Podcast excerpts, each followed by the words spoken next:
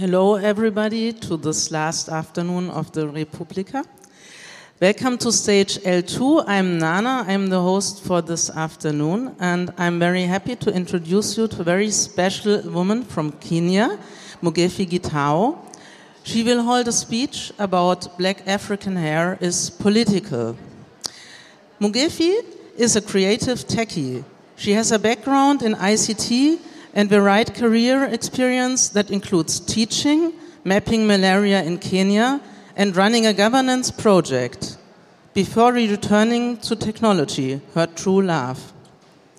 She shares her thoughts and opinions on tech and gadgets on hergeekiness.com. She also writes fiction and poetry on missmugethi.com. And now she will explain you something about the black African hair.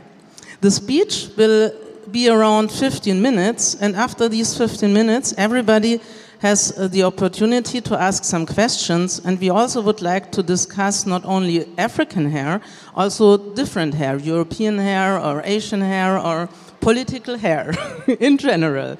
So please give a warm welcome to Mugethi.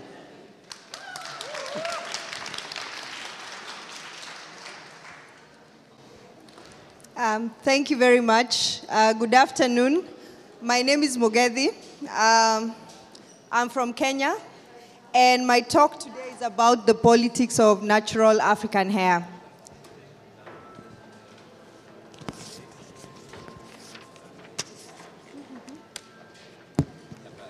Um, so I'm going to start you with a quote by a famous writer called Chimamanda Adichie. She said that if if Michelle Obama had her natural hair during the presidential campaign, Barack Obama would never have won the election. And this is because it would have been assumed that she's a um, radical Black Panther, just a dangerous woman um, for wearing her black, uh, her natural African hair. Um, so this is how Michelle Obama wore her hair for the entire duration of Barack Obama's presidency. Sorry.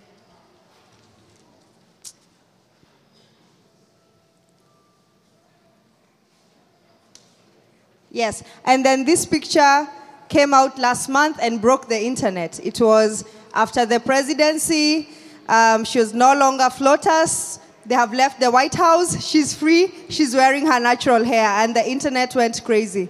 Um, black women everywhere were like, you know, there was a lot of excitement about Michelle wearing her hair in its natural texture.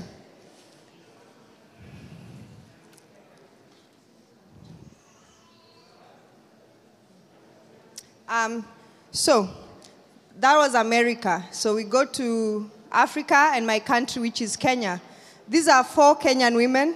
I just Googled beautiful Kenyan women, and this is the result that I got. These are all public figures in Kenya. They are very popular. They are very uh, well known in Kenya. They are considered to be, um, you know, leading in their fields.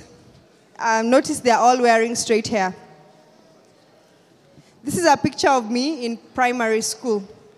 Um, I was 14 years old, 13 years old in that picture. So this is how we were all expected to wear our hair. Except this day we were all having a bad hair day. So you're supposed, your hair is supposed to be lying flat on the head. It's supposed to be going back. You're not supposed to be having small, small hairs coming out in the front of your head. It's all supposed to be going back. So this actually, this particular picture, we were in standard eight. This is the final year of primary school. We were about to do our final exam. So I think we were a bit of rebels. We were like, you know, we don't care. And the girl with the, with the short afro, her mom is a teacher. So she used to get away with some stuff.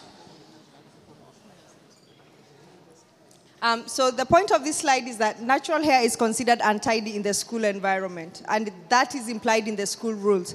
So if you if you're African, you could not wear your hair out. You had to make sure it's going backwards and down, and that is not natural for African hair, which means you had to go to every weekend. You had to go to the salon, have your hair washed, have your hair straightened with heat so that uh, is either blow dry, you know, most of you have like the dryers, um, which is, it's a bit different from when you've washed your hair and you want it to dry, and from when you have straight uh, curly hair and you want it to be straight. This means a lot of heat, a lot of pulling. It's very common to see young girls crying in the salon, and I was one of those girls crying in the salon because you can imagine all this hair and you're trying to straighten this hair. And if you don't, you will be punished. So you'll be punished for having untidy hair, which means you either be caned, you get strokes of the cane, or you're made to kneel down on gravel, on like a rough surface, or both. Um, this is a picture of um, a strike that happened last year in Pretoria Girls High School in South Africa. They were protesting the school rules that required them to wear to straighten their hair, and like you can see, they have their natural hair in different uh, in different forms. This girl on the right, Zulaikha Patel, was the leader of the strike, and she uh, you know, she led the demonstration against, and she wanted to be able to wear her hair the way it was. It was a highly publicized strike. A lot of media houses picked it up, and the school backed down, and now the girls can wear their hair however they want. Um, unfortunately, when the school rules um, stipulate that your hair has to be growing downwards and backwards, it only affects the Africans because everyone else's hair grows down and back. So let's grow up and come to the workplace.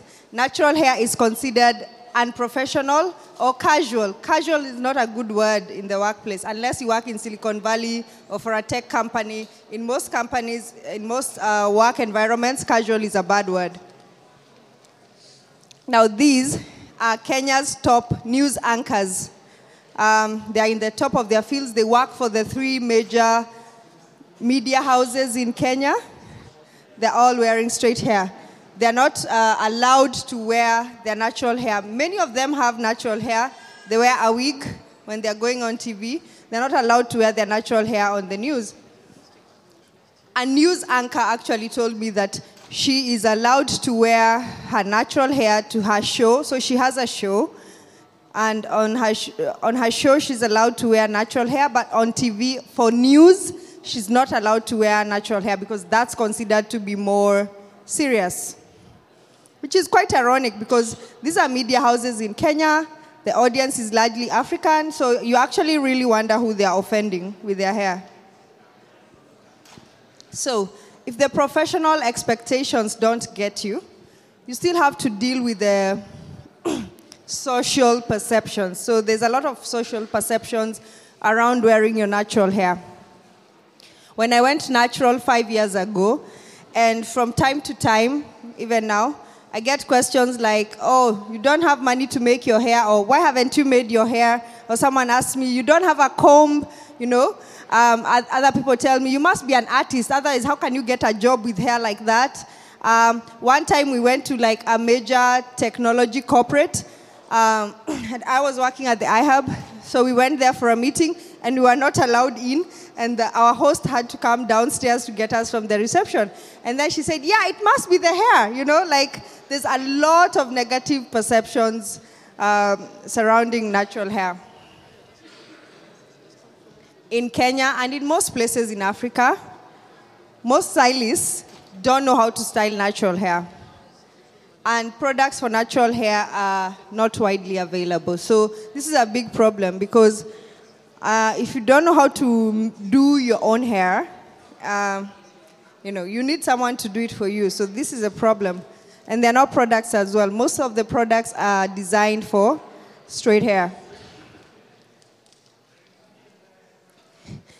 Um, it is because there's lack of stylists who know how to properly handle natural hair. There's lack of products that make it easier um, to deal with your hair it's actually considered everyone says that natural hair is hard. Actually, there are so many people I know, a lot of friends who, who've tried to go natural and then they went back. They put relaxer on their hair because they were like, it's too hard. And this is a Kikuyu saying. Um, my language is Kikuyu, and it says Mwedio Shayaga. It means if you want beauty, you must not complain. So you feel pain, you go, you do blow dry, you're pulled, you do braids, you're pulled, and don't complain because you want to be beautiful. And in this case, beautiful means straight hair. Um, so that is me. I, I was at the, there's a flea market that happens in Nairobi every Sunday at a place called K1. And I went in, I go there to sell my products, and I went in and I saw this doll, and I went straight for it. And I picked it up and took a picture with it. I was very excited. Um, this doll is called Ayana, and I'm 35 years old, and this is the first time I've seen a black doll with my own eyes. And this is the first time I'm seeing a doll with curly hair ever. We played, when we were young, we played with Barbie. Um, how many of you know Barbie, the doll? Yeah, Barbie was really messed up. First of all, she, she was very, very slender. and she had blonde, straight hair. She didn't look anything like us.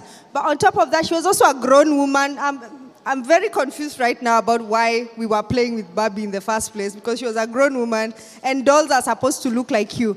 Actually, one of my colleagues uh, mentioned that she, when she was growing up, her, the, her whole childhood, she had no idea that dolls are supposed to look like her.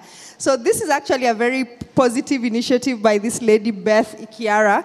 She makes these dolls and she sells them to show young girls that actually the way you look is correct. Because Barbie used to make us feel like we don't look right. And she was very skinny. At least these dolls are nice and chubby. So, if your boss wants you to have straight hair and there are no stylists who know how to take care of your natural hair, it must be easier to just go with the flow and com- comply, right? Um, not so much. Here's the process. So I'm going to outline the hair, the process of hair straightening for you, for those of you who've never had to go through it. You either do it with a blow dryer, so like the normal dryer, but you make it really hot and you put the, there's an extension you put that concentrates the heat at one point, and then you comb it out with like a small comb like this. That's what makes the hair straight. So when your blow dry is properly done, you're supposed to be able to take the smallest comb and run it through your hair like this. That's how you know that your hair is, is done properly. That's painful. I'm just going to tell you. The number of times I've burnt the top of my ears blow drying my hair is so many times. And then another thing that you could do is use a hot comb. So this is a metal comb with a wooden handle that you put on top of a stove, and then you apply a lot of grease in your hair, and then you just comb your hair with it. It's like you're frying your hair, and, and the whole place has smoke, but you're looking beautiful, right? Um, and because of this, or you can use chemicals, so you use lye. Um, are there any DIY people here who make soap? Anyone here who makes their own soap? Ah, you guys. So you use a chemical called lye. It's sodium hydroxide. It's a highly basic product. And you, when you mix it with oil, it saponifies, so it makes the soap. So that's the same thing that, and if you, it looks like salt, but if you eat it, it will, it's very highly corrosive. So that's what you use to straighten hair. So if you put it on your scalp, so it's, it's a, there's a fine line. You need the right, sorry, you need the right, um, sorry, now I've skipped. You need the right person who knows how to handle that chemical, not to burn your scalp. If it stays too long, it will burn your scalp, literally. If it stays too short, it will straighten your hair, so your hair won't be done. Uh, Yes, and if it touches other parts of your face, you'll get burnt. So you need a professional to do it. And then every time, because your hair will not grow out straight, it will grow out curly. Every time you have some growth, you need to go back to the salon, maybe six weeks. Every six weeks, you go, you have it done, and then you put the rollers, and then you sit in the dryer, then you wait for your hair to dry, or you blow dry it for it to be finished. So this process is harmful to the hair. It's uh, it will get weak, it will break. A lot of, a lot of uh, women, when they get older, because you've been doing this process for years, you notice that your hair is thinning out, right? Um, of course, there's health issues that I don't even know how many health risk exposures we've had. Some people start young because you know your hair was thick when you were young and your mom didn't know what to do with it, so she relaxed your hair, she straightened your hair. And even braiding can be quite painful. And there are people who like to wear braids, which is cool, but it should not be forced that you must wear braid for you, for you not to be punished in school, for example. So, um, because of many problems, you, you know, one day you realize your hair has really thinned out, or because of one problem or the other, you decide you want to start maintaining your hair in its natural form. So, more and more women in Africa are returning to natural. Um, there are many online communities. I'm going to talk about them in a bit. Um, but since there are so many challenges, there are no products, there are no stylists, there's all these society perceptions. You've cut your hair you're like, how do I go outside with my hair like this? What do you do? Oh, so this was me in college. Uh, this picture on this side was me in college. I always had like very long straight hair. And this is me. The kid is just a bonus. This is how my hair looks now. Um, so this is one of the main Kenyan online natural hair communities. It's called Tricia's Naturals. As of yesterday evening, it had 90,959 members. All these are women. Maybe there are some men there, but I never see them contributing, although there are men with natural hair.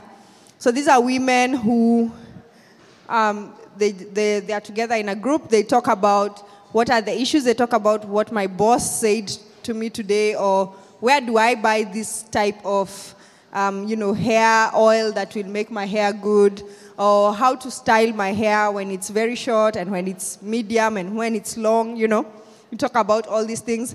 One of the most common questions is hairline. For some reason, especially because of braiding really tightly, a lot of women lose their hairline. So everyone talks about hairline and how Jamaican black castor oil is great for your hairline, you know, and what to do.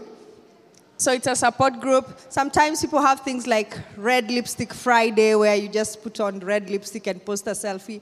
I think the main aim of this is just to boost your self esteem. Um, we also have like Kenyan bloggers who talk about hair. Um, the main uh, aim of these bloggers is also to address the society issues surrounding black African hair and to you know, to encourage people to wear their hair like that. So this is Kali Kichana was the first hair blog I ever saw from a Kenyan, and this is where I learned what not to put on my hair, my hair, what to put on my hair, and yeah, when I first became natural. This is Vicky. Um, you can see they have quite a following, um, and at the end is my YouTube channel. It's fairly new. I started to talk about less about the tips on, and the how to's of hair, but more about social issues surrounding natural hair, like perceptions. And um, my aim is to make black hair, black African hair, mainstream. So, in conclusion, um, what are my efforts about? It's to assert that Africans, like everyone else, should be allowed to wear their hair as they please. If you want to wear it straight, good for you, but if you want to wear it curly, then you should be allowed to. Um, we should each play our part in making natural African hair mainstream and not just something that rebels do. Currently, natural hair is for rebels. It's for people who don't have to go to an office and interview for a job. It's for people who don't care what people say to them about their hair. Uh, but it should not be that. It should be something, because your hair grows out like this, it should not be something that you have to, to do, to, to brave, you know, so many things to do. It should just be you. So I want to mention some of the things that we could do in playing our part. If you're a boss or a manager in an office, don't make comments to um, people wearing their natural hair about what's wrong with your hair today? Or haven't you had time to go to the salon? Um, and don't deny people who have natural hair promotions or opportunities. Are you a policymaker? You know, like this um, primary school um, system in Kenya is very centralized.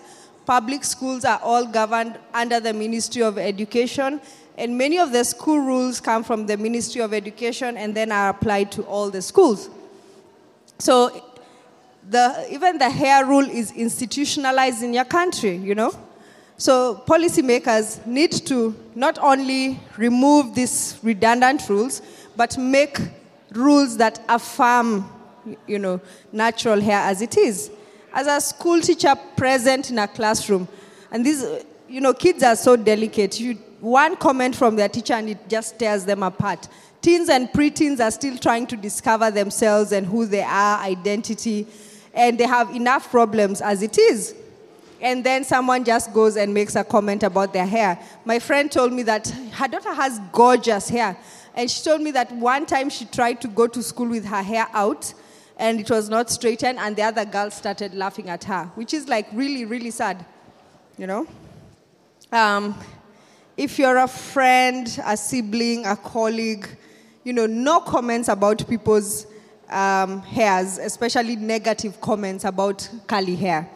Um, if you're a parent, a friend of mine, um, and she's a grown up, but she lives at home with her parents, and she told me that um, her dad doesn't like natural hair.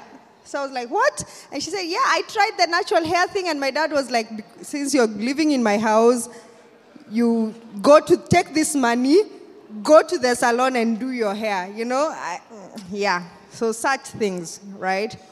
Hairstylists for, you know, especially if you work in Kenya, for the love of God, learn how to work with African hair. Um, and brands, we, one of the main problems we have is that brands just don't create for us. And especially if these are brands that target us, then these brands should respect us and create for us as well. So, I think we have time. Do we have time? We do have time. Some minutes left, yes. Okay, fantastic. so, I wanted to open up the, the floor for a discussion on hair and the politics of hair. Um, because my friend who is white also let me know that it's not only African hair that has politics around it, there's politics around blonde people are perceived in a certain way. Um, if you have curly hair or you have straight hair, it's perceived in a certain way. So it could be any hair. So I'd love to have a discussion just about, about hair. Just give me a sign and I will come with the microphone to you. Who wants to start? it could also be questions. Ah, okay.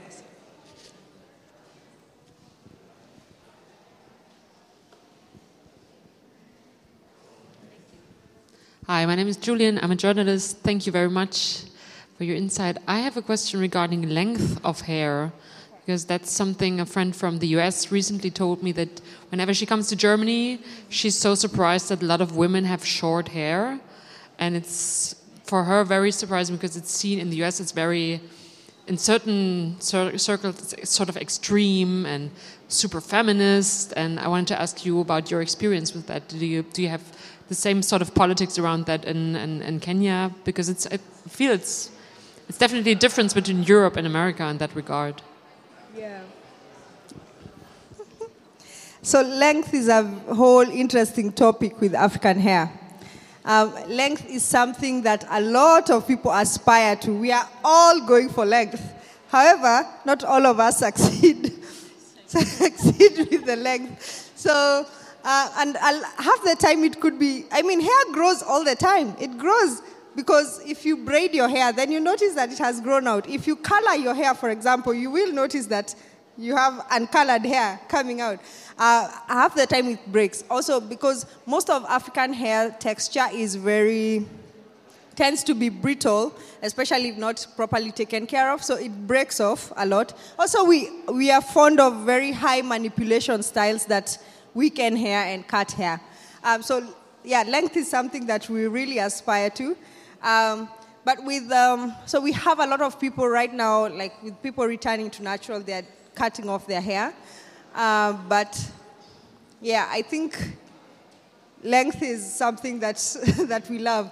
Um, yeah, I, you'll find like sometimes you'll find like, um, say if you're married or you've been dating someone consistently, like you need to discuss with them before cutting your hair. Yeah, otherwise they'll take offense. Okay, we do have time for one more question. One more.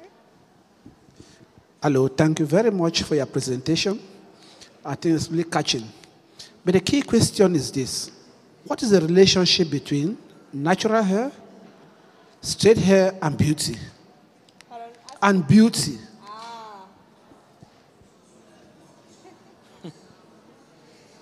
Um, so he dove right into it. Uh, and, and, and he asked what is the relationship between natural hair, straight hair, and beauty.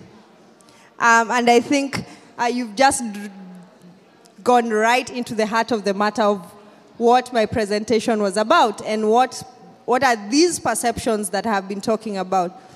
So the, the problem and why the standard of beauty has been straight hair all along is because um, natural hair, which is curly, has not been considered beautiful for a long time. And so when people have curly hair, like for example, if, even if you look at the content of our TV stations, our local TV stations in Kenya, when I grew up all my years, I never saw a TV anchor with natural hair during uh, like TV shows, the person who has natural hair in the TV show is this lady who just came from the village and has never been exposed to hair straightening methods. Basically, not because she didn't want to, but because she didn't have the opportunity to straighten her hair. So, yeah, this, this has been the perception. Uh, but this is what we are fighting. We are saying that curly hair is beautiful, and you know, if you are born with straight hair, wear it proudly. If you like, if you are born with curly hair and you like to wear your hair straight, wear it proudly. But if you prefer to wear your hair natural, wear it proudly and you're very beautiful.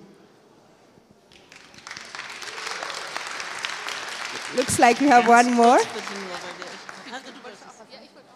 Geht nur noch eine Frage. Ich möchte keine Frage stellen, ich wollte einen Comment machen. Okay. Okay. Um, the past year, I've been actually living in uh, Namibia, and I have a friend who's working for TV and for radio, and she's really trying to empower this because she has been wearing her hair really short and curly.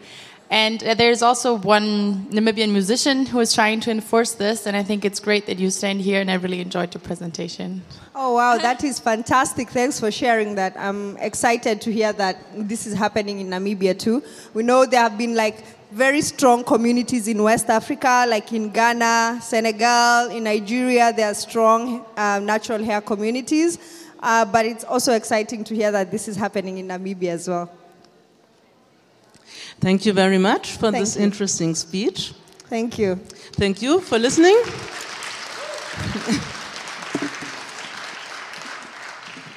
now we do have a very small break, uh, maybe five minutes, and then we start with the next project. It's about Robocops, and we also have Mugethi on stage and two more other speakers. And it's uh, Robocops. It's part of a digital project called Digital Africa. And please stay, and you will get another very interesting session in five minutes.